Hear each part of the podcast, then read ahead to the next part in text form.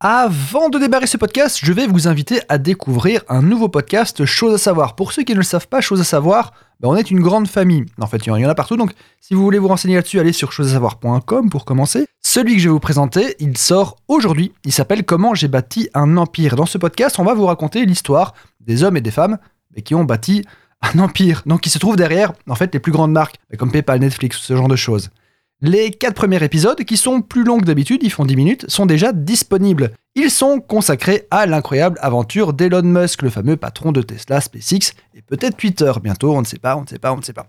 Dans cette série, on vous dévoile euh, bah, tout sur lui, hein, donc euh, son enfance, ses amours, ses échecs, ses grandes réussites, absolument tout, jusqu'à sa folle ambition martienne. Si ça vous intéresse, eh ben, allez chercher du coup Comment j'ai bâti un empire hein, dans l'onglet de recherche de votre application d'écoute de podcast favorite ou aller sur chosesavoir.com. On ne le sait que trop peu, mais il y a aussi un site internet dans lequel vous verrez, ben, entre autres, Chose à savoir gastronomie, ah bien sûr, le, meilleur, mais aussi euh, tous les autres, toute la grande famille des choses à savoir. Je pense, euh, je me trompe peut-être, il y en a, je crois, 16 ou 18. Le mieux, c'est d'aller voir, de vérifier l'information par vous-même. Donc, chose à et maintenant, ben, on va commencer tout de suite avec un vrai épisode de Chose à savoir gastronomie.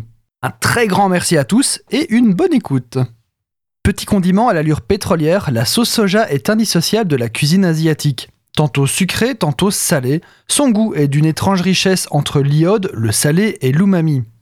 On la retrouve sous toutes ses formes et tous les conditionnements allant du petit sachet individuel de 2 grammes au galon de 3 litres 7.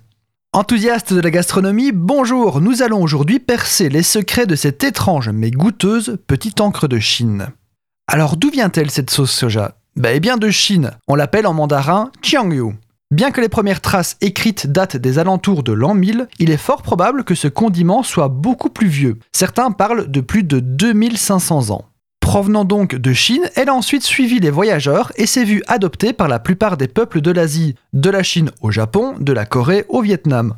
Notez que chaque grande région va au cours des années un peu transformer la recette originale suivant les produits et les goûts locaux. Une sauce soja de Chine diffère d'une sauce soja japonaise par exemple. Mais qu'est-ce que c'est exactement de la sauce soja? Dans les grandes lignes, il s'agit de graines de soja fermentées. Soja pouvant être additionné de blé dans le cas du shoyu, la version japonaise.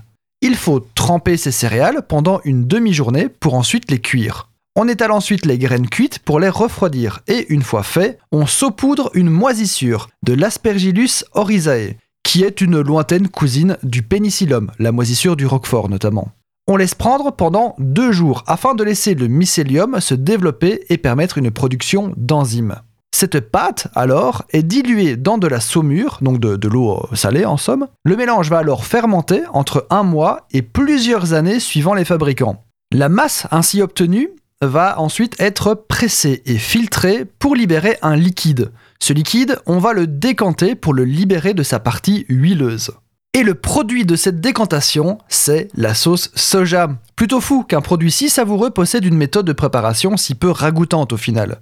N'allez pas croire que ce procédé étrange est l'unique apanage de la gastronomie asiatique. Il existait en effet un condiment similaire dans la Rome antique, le garum, dont nous parlerons un jour.